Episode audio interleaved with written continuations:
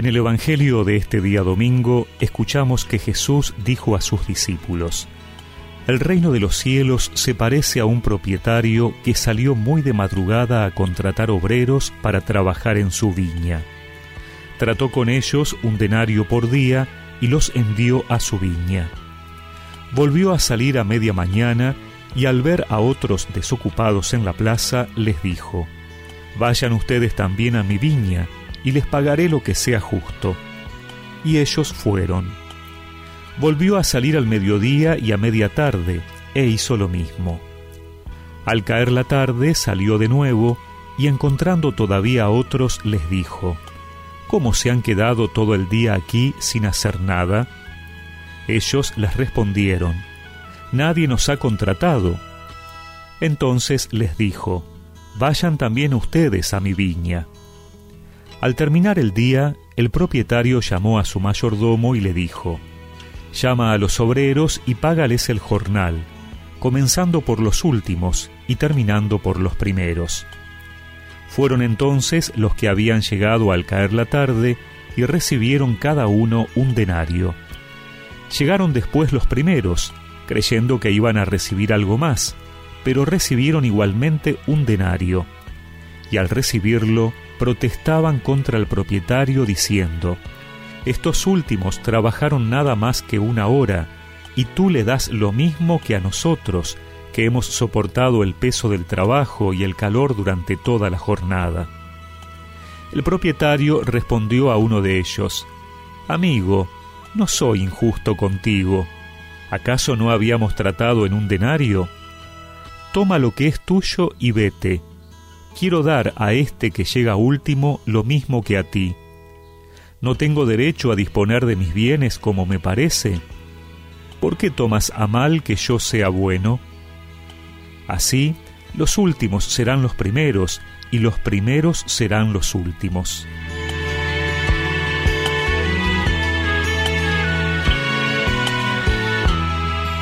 Dios es bueno, pero la bondad no se opone a la justicia sino que la supone y la supera.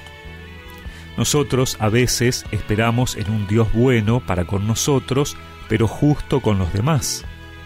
Y Jesús nos muestra que los caminos y pensamientos de Dios son distintos a los humanos. El Señor no ha sido injusto con los que trabajaron todo el día, porque les ha cumplido en lo que habían pactado el problema es que estos trabajadores están viendo más lo que hace con los que llegaron después antes que ponerse felices de recibir la paga prometida. Cuando estamos más atentos a lo que Dios hace con los otros, esto nos quita la alegría de nuestra relación con Dios, de lo que hemos sido capaces de hacer y con lo que hemos sido retribuidos. Porque nos olvidamos que Dios quiere que todos se salven que todos entren a su viña, y la paga es la misma, la vida eterna. No hay categorías de cielo, parcelas mejores para quienes acogieron la invitación antes. La vida eterna es la misma porque no se puede aumentar ni disminuir el gozo infinito de contemplar a Dios. No hay medidas. Nuestra felicidad ahora tiene que ser el hecho de que ya estemos en la viña, asegurarnos la paga, e imitando la bondad de Dios, alegrarnos porque otros puedan entrar también a trabajar, porque la alegría de Dios también tiene que ser nuestra alegría.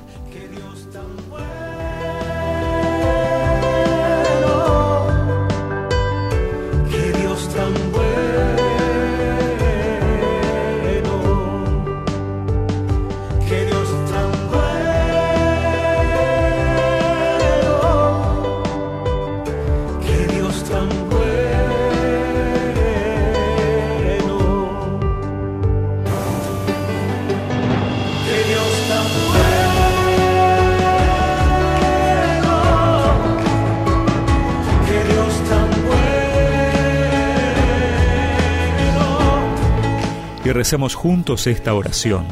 Señor, que aprenda cada día de ti para hacer míos tus caminos y pensamientos. Amén.